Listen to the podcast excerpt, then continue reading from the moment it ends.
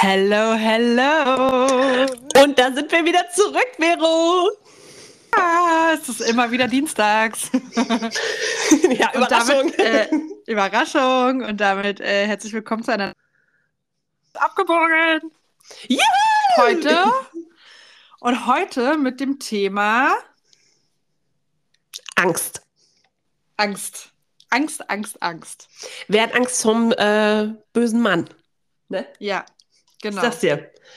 Genau, denn wir sind ja im Monat April äh, zu dem Hauptthema Gefühle und Emotionen und haben uns gedacht, wir nehmen uns auch mal die schön unangenehmen Dinge vor, wie zum Beispiel die Angst. Vero, da habe ich auch direkt eine Frage an Ja. dich. Schieß los. Komm, bist ganz gespannt, ne? Trommelwirbel. Klar, wie ein Flitzebogen. äh, wann ähm, empfindest du denn Angst? oh, relativ häufig. In ausgeprägter Form oder so unterschwellig?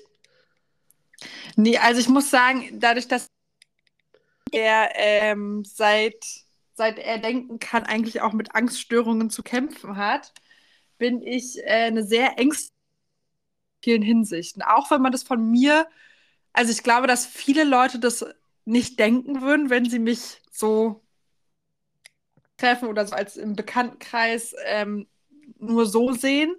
Aber ich bin in, äh, in Wahrheit eine wirklich sehr, sehr ängstliche biege viele Dinge ab. Gibt so eine, was sind so eine typische Situation zum Beispiel, wo du Angst empfindest? Ähm, also natürlich tatsächlich, wenn ich ins Auto steige. Selbst wenn du Ähm, selber fährst? Selbst wenn ich selber fahre, ja. Okay. Es, es, es, äh, also auch wenn ich nicht selber fahre, jemand, ich finde Autofahren an sich relativ beruhigend, wenn ich selbst fahre. Ja, das hat ja was mit Kontrolle Ähm, zu tun. Äh, Klar, nein, aber ich habe einfach dieses, es könnte jederzeit jemand anderes ähm, aufmerksam genug sein und dann würde es jetzt hier richtig krachen. Und das merkt man bei mir auch in der Körperspannung, wenn ich Auto fahre. Alles angespannt, der Kiefer, die Schultern. Darüber freut sich dann immer meine Physiotherapeutin. Und ähm,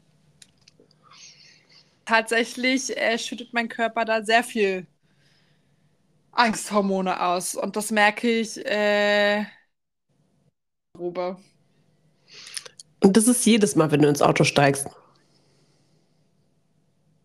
Ja, also jetzt nicht, als nicht, wenn ich so kleine Fahrten mache, die ich schon tausendmal gefahren bin, aber ähm, prinzipiell ist, schwingt es immer mit bei, ja. Sodass ich bin. Also, dadurch bin ich auch, würde ich persönlich sagen, eine sehr gute Autofahrerin, weil ich immer denke, so, nee, hier, das sind hier ist rechts vor links, ne, wenn jetzt hier ein, klein, ein kleines Kind auf die Straße aus Versehen mitrennt, ne, weil hier gleich ein Spielplatz ist und so, ne, dadurch würde ich niemals mir anmaßen, die Geschwindigkeiten zu überschreiten, sondern bin da sehr ein sehr korrekter Autofahrer, was sowas angeht. Auch meine Freundin war zu mir, Vero, du hältst dich sehr ordnungsgemäß an die Straßenverkehrsordnung. Da siehst du Ähm, aber auch mal, was der Vorteil davon ist. Ne? Also, dass das Ja. quasi Angst ja auch ein, hat ja was vor mit einem. Ne? Wir haben ja schon gelernt, Emotionen sind ja Boten und haben ja vor uns auf was hinzuweisen. Und somit, auch wenn das natürlich sehr unangenehm für dich ist, wenn dein Körper dich verspannt und dein Herz vielleicht auch schneller schlägt und einfach diese Anspannung zu fühlen, ähm, hat es ja den Vorteil, dass du dadurch geschärftere Sinne hast und einfach auch die Situation mehr ähm, im Überblick zu, zu haben scheinst, weißt du? Du bist ja dann eine Total. bessere Autofahrerin dadurch. Ich meine, ich, Ja, dafür der Preis ist hoch, ne? Aber ja. Genau. Richtig, Aber da gibt es ja, auch, gi- gibt's ja auch wieder Abstufungen von. Ne? Also grundsätzlich habe ich ja schon mal in der vorigen äh, Folge gesagt, gibt es halt acht Grundemotionen, die der Körper hat. Und Angst gehört natürlich dazu und das ist eine Schutzfunktion.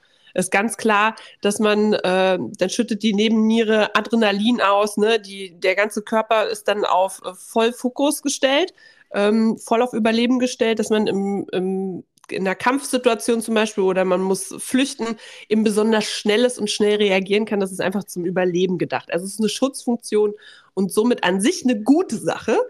Schlecht ist das Ganze, wenn ähm, einfach so oft eine, eine Gefahrensituation erkannt wird vom Gehirn, dass sich das irgendwann so einspurt, dass alltägliche Dinge Angst auslösen. Das ist dann natürlich, in die, geht dann in diese Krankheitsangst im Prinzip, in diese Angststörung. Ne? Dann ist es nicht mehr gesund, dann ist es sehr belastend und ähm, kann anfangen zum Beispiel auch schon mit, äh, eine mit einer Unsicherheit oder äh, wenn man sich Sorgen macht äh, um bestimmte Dinge. Das sind auch schon Anzeichen von Angst im Prinzip. So kann das anfangen. Oder Schiss davor zu haben, seine Meinung zu vertreten vor anderen Menschen. Das sind alles schon so, so Anzeichen dafür, dass man eher eine stärkere Angst empfindet. Hattest du das auch so bei dir beobachten können, mal als du, du hast ja gesagt, dein ganzes Leben, so, solange du dran denken kannst, äh, hast du einen gewissen Angstpegel oder mal stärker, mal weniger. Kannst du dich daran erinnern, dass es bei dir irgendwie sanft angefangen hat oder war das einfach bumm da? Nee, ich muss sagen, ich bin einfach jemand, der glaube, also bei mir ist es, glaube ich, schon zum größten Teil biologisch und erblich bedingt, dass ich eine Angststörung habe. Ähm, das hat sich natürlich durch gewisse Kindheitsereignisse, ähm, die ich in meiner frühen Kindheit erlebt habe, in der einen oder anderen Lebensphase noch mal stärker ausgeprägt. Aber prinzipiell bin ich jemand, Störung auf die Welt gekommen bin, bin ich mir ziemlich sicher. Ähm, weil ich habe das, seit ich denken kann, habe ich äh, in ganz vielen Situationen übermäßig Angst teilweise. Es ist aber, also es ist besser geworden, umso älter ich dann geworden bin und umso ähm, mehr ich quasi Begleitung an meiner Seite hatte, was jetzt auch therapeutisch ist, die mir da Halt gegeben haben und die mir einfach Dinge an die Hand gegeben haben. Okay, pass auf, ne? ne du musst dich deiner weil das Ding ist, dass wenn du eine Angststörung hast, entwickelst du automatisch irgendwann Angst vor der Angst. Du gewisse Dinge nicht mehr. Ne? Also man beispielsweise, ich hatte eine ganze Zeit lang schreckliche Flugangst, wirklich Angst. Ich saß mal im Flugzeug und habe durch diese Kotztüte geatmet, lag auf dem Fußboden, ich konnte nicht mehr. Mein Körper war fix und fertig. Allerdings liebe ich es zu reisen, auch weiter weg. Und dann muss man zwangsläufig, wenn man nicht mit der Fähre oder mit so einem Riesenschiff da einmal um die ganze Welt schiffen möchte, weil man auch gar nicht so viel Zeit hat, äh, muss man sich stellen. Und tatsächlich hatte ich dann Menschen an meiner Seite, die mir da Hände gehalten haben und ich hatte ganz nette paar andere meiner Seite, die da einfach durch mussten. Und ich würde auch bis heute nicht behaupten, dass meine Flugangst komplett weg ist. Aber ich bin mittlerweile ein ruhigerer Passagier geworden, was, der, was die Flugangst angeht.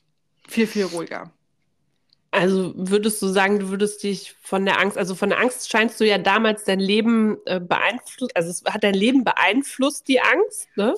Dann spricht man ja auch von einer Angststörung, wenn das lebensbeeinflussend wird, wenn das behandelbar ist, also wenn das zu behandeln ist, dann ist es immer spätestens der Moment, wo es dein, dein alltägliches Leben beeinflusst.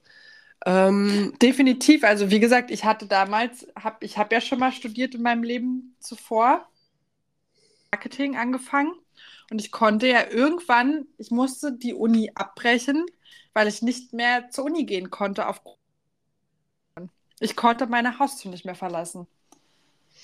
Vero, das ist so interessant. Wir lernen uns ja so ein bisschen über den Podcast immer ein bisschen besser kennen. Ne? äh, aber das, das, ist genau das gleiche Bild, was ich in meiner Ausbildung hatte. Ich war kurz davor, meine Ausbildung abzubrechen, weil ich es nicht mehr geschafft habe. Ich hatte ja auch eine Angststörung sehr lange. Mittlerweile ist das sehr abgeflacht und äh, seltenst noch da. Ähm, da konnte ich vor lauter Angst, das kann, kann sich jemand, der das nicht kennt, kann sich das gar nicht richtig vorstellen, konnte ich nicht mehr das Zimmer wechseln, weil ich dachte, ich mhm. Wenn ich das Zimmer wechsle. Das muss man sich mal vorstellen. Und es ist so real, dass und, und, und, ähm, und jeder andere von außen würde sagen, sag mal, hier ist doch gar nichts und jetzt beruhig dich mal. Und aber nein, das ist, das bildet man sich nicht ein, sondern das ist in dem Moment Realität. Irgendwelche Botenstoffe im Gehirn und im Körper sagen einem, und diese Angst ist real und es ist auf jeden Fall angebracht, hier durchzudrehen. Ja, und das, ja. da kann man sich auch noch so viel einreden und sagen, jetzt reiß dich mal zusammen, weil das ist nämlich genau das Falsche zu sagen, jetzt reiß dich mal zusammen und du bist schuld daran, dass du jetzt hier durchdrehst und alle anderen äh, belastest so ungefähr. Und ich glaube, das war jetzt auch mal ein wichtiger Punkt, den du gerade gesagt hast.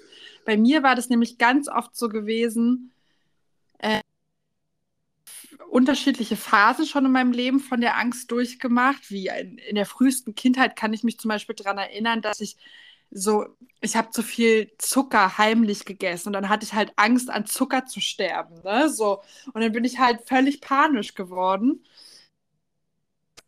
Als ich das dann nochmal hatte, während so der Studienzeit am Anfang, da hatte ich tatsächlich dieses körperlichen Symptome und dann ist im Kopf die Angst hochgekommen. Also ich hatte erst schwitzende Hände, ne, ein Gefühl, der flache Atem, dann wurde mir irgendwie schwindlig und dann ne, hat sich mein Kopf da komplett reingesteigert und so gedacht, okay, ne, hast du jetzt einen Herzinfarkt oder was ist mit dir? Stecken da schlimmere Krankheiten dahinter und so weiter und so fort.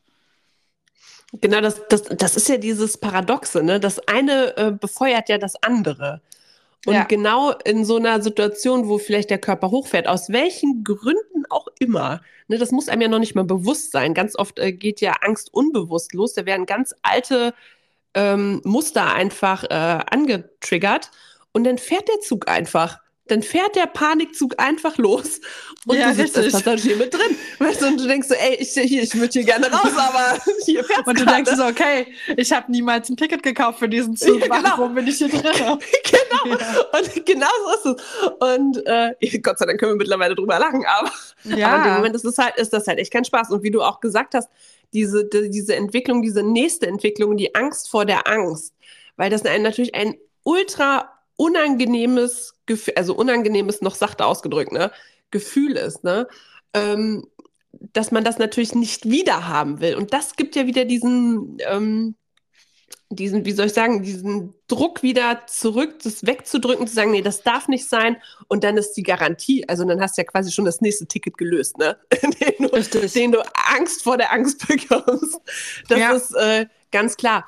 Und ähm, Genau, und dieses erstmal einschätzen zu lernen, okay, was ist das denn hier überhaupt? Ne? Weil, weil man ja absolut die Kontrolle in dem Moment verliert. Es kann natürlich organische Ursachen haben. Es kann natürlich tatsächlich sein, dass du einen Herzinfarkt gerade hast. Nur es ist sehr unwahrscheinlich. Also schon mal gar nicht als Kind und schon mal gar nicht als Jugendlicher. Ne? Dann ist die Wahrscheinlichkeit, dass du einen Herzinfarkt hast, gerade sehr gering, es sei denn, du hast gerade irgendwelche krassen Drogen zu dir genommen. Ähm, ja. Aber dann ist die Wahrscheinlichkeit höher, dass du äh, tatsächlich gerade einfach eine äh, Panikattacke hast oder ähm, das kann auch von der Schilddrüse können, da kommen, das kann auch von den Nebennieren kommen, das kann auch alles körperlich sein, aber in den meisten Fällen ist es erstmal psychisch bedingt. Und ähm, klar sollte man dann auch zum Hausarzt gehen, mal diese organischen Sachen abchecken lassen. Das ist ganz wichtig, weil äh, es bringt dir nichts, wenn du in Therapie gehst und die Therapie bringt dir nichts, weil der, die, der Ursprung deiner Angst in einer organischen Geschichte liegt. Ne? Das muss natürlich beides abgeklärt sein, das ist ganz wichtig zu sagen. Ähm, in, bei uns beiden war es jetzt anscheinend ja so, dass es einfach ähm, psychisch abgelaufen ist. Also so wie ich dich jetzt verstanden habe, Vero, ist bei dir das auch ähm, von psychischer Natur her gewesen. Und da gibt es zum Glück Mittel und Wege, äh, da dran zu kommen, also damit umgehen zu können. Und dann wird es natürlich auch einfacher mit der Zeit.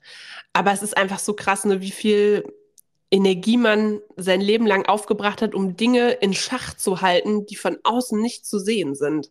Es ist der Wahnsinn, was, was eine psychische Erkrankung, was die Energie fressen kann. Total. Man schämt sich ja auch da. Ich bin bis heute wirklich glücklich und dankbar für Menschen, die ich auf diesen Leidensweg getroffen schon in ganz, ganz kleinen Kinderschuhen tragen, weil wie gesagt, früher, wenn ich dann mal so eine Panikattacke hatte mit fünf oder sechs Jahren, ich da wirklich von, ich war sehr, sehr klein. Ähm, und ich bin dann ins Krankenhaus eingeliefert worden, weil äh, die Lehrer in der Schule dann dachten oder meine Kindergärtnerin, ich habe jetzt einen Asthmaanfall. Ja, wegen der Atmung, ne? Der flachen Atmung. Mhm. Richtig. Und ähm, bis halt irgendwann mal ein Arzt gesagt hat, absolut erstmal ausschließen. So, Veronique ist ein total fittes, gesundes kleines Kind, aber sie sollten mit ihr auf jeden Fall mal zum Therapeuten gehen. Wie war das für dich? Hast du das realisiert als Kind, was es bedeutet, zum Therapeuten zu gehen? Äh, ja. Fall zum Therapeuten gehen. Ach was. ich habe gesagt, da gehe ich nicht hin. Äh, äh. Aber natürlich ich muss, man muss ja auch sagen, ne, heutzutage ist man ja da wesentlich schon informierter und das ist nicht schlimm.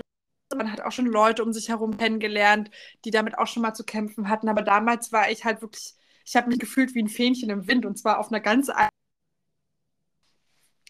ja. Und ähm, das hat mir natürlich Angst gemacht. Da, weil dann dachte ich, okay, aber auch wenn ich körperlich bin, mit mir stimmt ja psychisch irgendwas nicht. Ja, und da kannst du eben einfach mal nicht sagen, von wegen, ich lege mich mal zwei Wochen ins Bett, trinke mal einen Tee und danach ist wieder gut, ne? Das, weil du es auch ja nicht greifen kannst. Und was bei mir ganz spannend war, bei mir äh, war das ja, wie gesagt, in Ausbildungszeiten äh, besonders schlimm äh, als Jugendliche, dass selbst als ich, also erstmal musste ja den richtigen Therapeuten oder Therapeutin erstmal erwischen. Also das müssen wir mal hier ganz klar ja. äußern, dass ja. es steht und fällt mit Therapie und Therapeutin und allem drum und dran. Ne? Das muss wirklich stimmen. Und so schlimm es auch ist, dass es aktuell wirklich schwierig ist, überhaupt einen Platz irgendwo zu bekommen. Auch dann ist es wichtig zu sagen, wenn das nicht passt, dann passt es nicht, weil die Therapie wird sonst nicht erfolgreich sein. Ähm, und es war so, dass was interessant bei mir war, ist, obwohl ich nachher eine gute Therapeutin hatte, ähm, kamen wir nicht an diesen Punkt, der wichtig war, um das aufzulösen, weil mein Unterbewusstsein gesagt hat, nö, da gehen wir jetzt nicht dran. Also, das ist auch so krass, ne? Es ist manchmal, ist auch, selbst wenn du den richtigen Therapeuten oder Therapeutin hast, heißt es noch lange nicht, dass dein Unterbewusstsein mitspielen kann, weil das einfach vielleicht auch so viel Angst davor hat, das sich anzugucken, was da hochkommt, dass es manchmal einfach länger braucht. Also, es hat bei mir viele Jahre gedauert, bis ich da den richtigen Zugang zu gefunden habe. Und dass, wenn ich einfach heute spüre, okay, aus bestimmten Gründen, es gibt ja bestimmte Faktoren, wenn die bei mir zusammenkommen, dann schiebt das bei mir auch wieder los aber ähm, das kann ich einfach besser sehen. Also ich bin dann, kann dann mehr auf diese Metaebene hochgehen, weißt du, auf diese Vogelperspektive und sagen, ah, alles klar, hier, das Check, hier hast du äh, was getrunken, hast du was gegessen, wie hast du geschlafen, ähm, hast du gerade Zeitdruck, es sind gerade so viele Reize. Das sind alles zum Beispiel bei mir so Eckdaten, wenn ich weiß, alles klar, hier irgendwas wird jetzt unruhig in mir, dann checke ich das erstmal. Oder wie ist gerade meine Körperhaltung, wie atme ich gerade das sind alles so, so Dinge einfach. Und wenn man das mal so für sich rausgefunden hat mit der Zeit, kann man da schön das abchecken und dann auch Abstand zur Angst gewinnen und sagen, äh, alles klar, ich muss jetzt einfach nur an dem und dem Hebel vielleicht mal was machen oder mir das einfach nur bewusst machen und dann geht das auch schon wieder. Also so geht es mir zumindest. Ja, kann ich schreiben. Ähm, ich hatte auch sehr, sehr lange nach, also meine ganze Kindheit hatte ich irgendwelche Therapeuten und ähm, die waren alle sehr nach sehr kurzer Zeit weg vom Fenster gewesen. Aber einfach, also ich war natürlich auch nicht bereit und ich glaube auch, dass es sehr, sehr schwierig ist, Kinder zu therapieren. Ähm, und hatte dann tatsächlich dann damals, als ich dann mit dem Studium angefangen habe und dann ne, wieder an meine Angststörungen und Depressionen so doll erkrankt bin, äh, da habe ich dann wirklich eher eine langfristige Therapeutin, die ich auch wirklich bis heute noch konsultiere, wenn es irgendwelche Sachen gibt. Ähm, und auch die hat mir angefangen, dann so, Frau Chevalier, eigentlich würden Sie ja ganz gut in eine Gruppentherapie reinpassen. Dann meinte ich so, auf gar keinen Fall mache ich eine Gruppentherapie. dann fingen sie irgendwann später an, wir könnten es ja auch mit Hypnose probieren, damit wir in ihr Unterbewusstsein. Ich so, auf gar, da kommen sie, auf gar keinen Fall kommen sie da rein. Siehst du, das ähm, war schon ähm. direkt so eine, so eine Schutzfunktion. Äh, natürlich. Und trotzdem, sie hat mir das angeboten, sie hat das gesagt, über viele Dinge ganz anders nach. Ähm, ich habe es damals abgelehnt und wir haben trotzdem einen Weg gefunden und sie hat mir sehr, sehr, sehr, sehr doll geholfen auf meinem Weg, damit ich wieder ein normales Leben führen kann. Ja, der erste Schritt ist erstmal jemanden vielleicht auch bei sich zu haben oder einen Raum über irgendwie zu haben, so einen Raum aufmachen zu können, wo man das zeigen darf. Weißt du, das ist so der erste Schritt, wo einfach mal jemand einem gegenüber sitzt oder wie auch immer oder ne, der zuhört und nicht sagt, so mal, bist du bescheuert? Oder äh, sag mal, komm mal klar, reiß dich mal ein bisschen zusammen, dir geht's doch gut. Ey, wenn ich die Sätze höre, dann krieg ich einen Vollknall. Ich sag's dir. Total, wenn, bei mir war wenn, das. Ja? Ich, hab, ich wollte nur sagen, bei mir war das so gewesen, die ehrlich zu mir war. Und zwar in dem Sinne, dass ich habe sie gefragt, als sie so die Liste runtergeschrieben hat, ähm, für, für Sachen mit mir trage. Ähm, dann habe ich sie gefragt, ob das weggeht. Und dann hat sie gesagt, so, wahrscheinlich für immer bleiben, aber sie können hier lernen, damit umzugehen. Und da war ich erstmal baff. Da dachte ich erstmal, wie, das, das bleibt jetzt ja alles. Das, das alles bleibt, ja. Und ähm, ich lerne jetzt nur damit umzugehen. Also, super. Ich glaube, das ähm. ist ziemlich ernüchternd am Anfang, oder? Also total, auch so richtig total. so scheißen Dreck. Ja, ne? ja. Aber wie gesagt, immer so, ja, wir müssen ja das Kind heilen, ne? Und dann wurde ich ja auch, ich habe Medikamente bekommen und alles drum und dran. Aber das war das erste Mal, dass mit mir jemand ganz, ganz ehrlich gesprochen hat und gesagt hat, so, nee, das wird nicht weg. Das ist einfach so. Also die Angststörung ist bei ihnen einfach vorhanden. Und sie werden immer wieder an den Punkt kommen, wo das vielleicht mal mehr und mal mal. Aber sie können auf jeden Fall damit lernen, umzugehen. Und vor allen Dingen auch das richtige Umfeld sich aufzubauen, weißt du? Ja. Auch ich finde das auch ein okay, wichtiger Punkt ja, in welchen Situationen ziehe ich mich jetzt hier, wo, wann und raus, ne? Und wo muss ich dann einfach mir eingestehen, also niemals die Angst, dein Leben bestimmen zu lassen und trotzdem ähm, genug zu sein, auf deinen Körper zu hören, wenn du merkst, okay, hier ist die Angst jetzt einfach so groß, heute ist nicht der richtige Tag, um zu überwinden. Das hast du so schön gesagt. Und das stimmt. Das stimmt ja. wirklich, Vero. Also es, ja. ist, es, bringt nichts, mit der Brechstange daran zu gehen. Also mhm. das ist wirklich so dieses Fingerspitzengefühl. An einem Tag geht das ganz gut und an dem anderen Tag das gleiche Ding nochmal und dann geht das nicht so gut. Und dann wirklich äh, auch für sich zu haben, alles klar, das ist jetzt so. und, ähm, und dann mit sich selbst liebevoll zu bleiben. Also, wie richtig, wenn man richtig. eben mit einer guten Freundin oder einem guten Freund spricht, den würde man ja auch nicht zur Sau machen. Würde man sagen, okay, Babe, alles gut, ne? Komm, hier machen wir Pause, müssen wir gar nicht machen, alles gut. Ähm, und auch mit sich selbst so umzugehen, weil diese, dieses Selbstverhärten und dieses Selbstablehnen ist das Schlimmste, was man sich in dieser Form von Erkrankung äh, antun kann. Ja, ja, weil in, im, Druck, im Druck wird die Angst größer und in der Entspannung kann das abflachen und abfließen und äh, alles gut. Deswegen ähm, wirklich sich auch ganz klar vor Augen führen, okay, ist das jetzt machbar für mich oder eben auf gar keinen Fall. Also so ein bisschen Überwindung gehört natürlich dazu. Aber wenn man einfach spielt, okay, hier verbrenne ich gerade komplett aus und äh, es ist einfach nur noch anstrengend, dann einfach den Druck rausnehmen und, und es lassen. Ja, und wie gesagt, ähm, es wäre ja auch beim ersten Mal sofort klappen würde, ja. Also ich meine, unser Leben wäre gezeichnet von Erfolgen über Erfolge, aber das macht es ja auch aus bleibt und dann merkt, okay, ne, das hat heute nicht so gut geklappt, aber ich habe es wenigstens probiert und dann gucken wir einfach nächste Woche nochmal in kleinen Schritten. So ist, äh, funktioniert das Leben.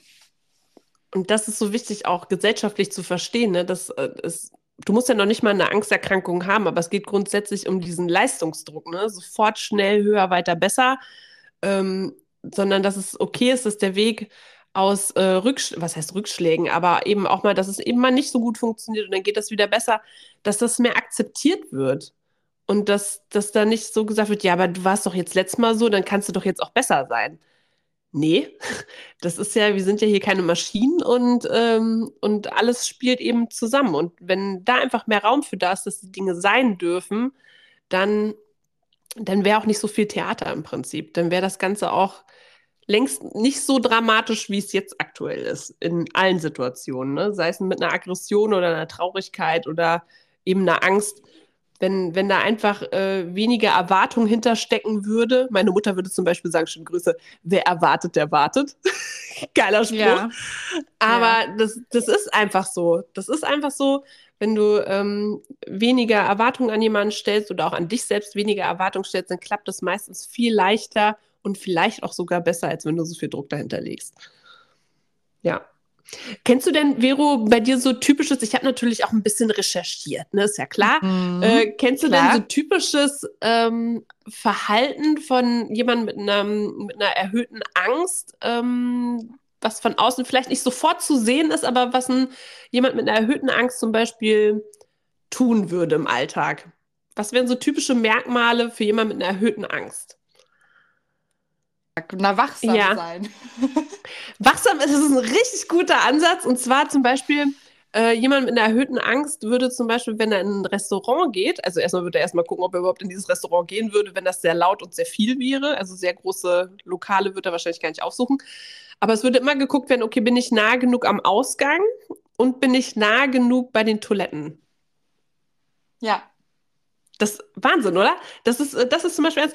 Oder auch dieses, ähm, man plant schon mal, wenn man irgendwo hinfährt, schon mal die Route und guckt auch, ähm, wo man da eventuell vor Ort einen guten Parkplatz kriegen könnte. Das ist zum Beispiel auch so ein Verhalten von ja, jemandem mit erhöhten Angst. Und ähm, oft sind doch äh, Menschen mit erhöhten Angst äh, so People-Pleaser, ne? die keinem mhm. auf die Füße mhm. treten wollen. Bloß nicht jemand irgendwie äh, äh, den, den Tag verhageln oder bloß nicht einen schlechten Eindruck hinterlassen. Also keine Konfrontation. Das sind ganz, ganz oft auch Menschen mit einer erhöhten Angst. Also das ähm, habe ich zum Beispiel auch herausgefunden. Ja. Genau. So sieht's aus. Oder auch äh, vielleicht, also das kenne ich zum Beispiel auch von mir, dass ich äh, ganz früher gar nicht zeigen wollte, dass ich eigentlich innerlich komplett komplett am Boden im Prinzip war, weil ich so ängstlich war, dass ich dann extrem hart war jemandem gegenüber. Also ich hab, sah extrem mutig aus, dabei war ich innerlich komplett das Gegenteil. Ja, das da auf jeden Fall. Also da nimmt man dann zu viel Schwung für, mhm. die, für die Aussage. Ja, ja, genau. Ja, ja, weil man das zweite Mal würde man das nicht schaffen.